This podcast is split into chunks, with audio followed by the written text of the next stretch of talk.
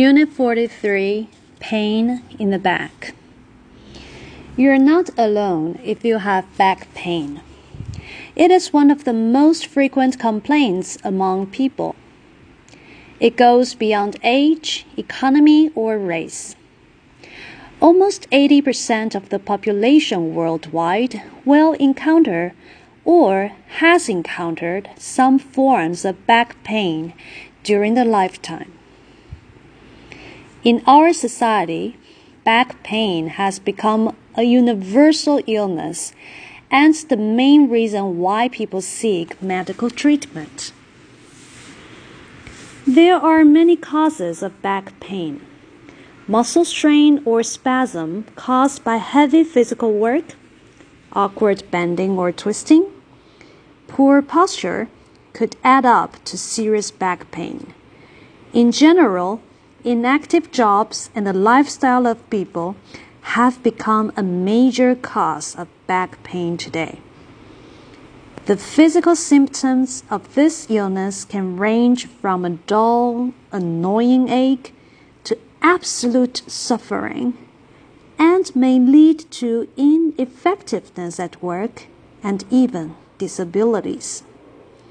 In the United States, back pain patients spend over 100 billion US dollars every year for medical examination and treatment. Proper rest combined with appropriate exercise and medication is often the primary method of therapy if the pain is mild. An ice bag or a hot water bottle applied to the back may also help to ease the pain.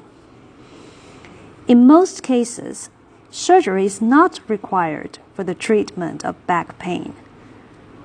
Often, acute back pain goes away by itself in a few days or weeks.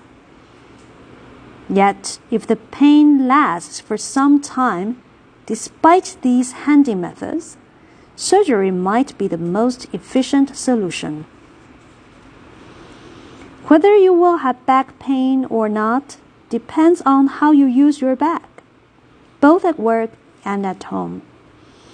If you want to keep your back healthy, it is important to keep it moving.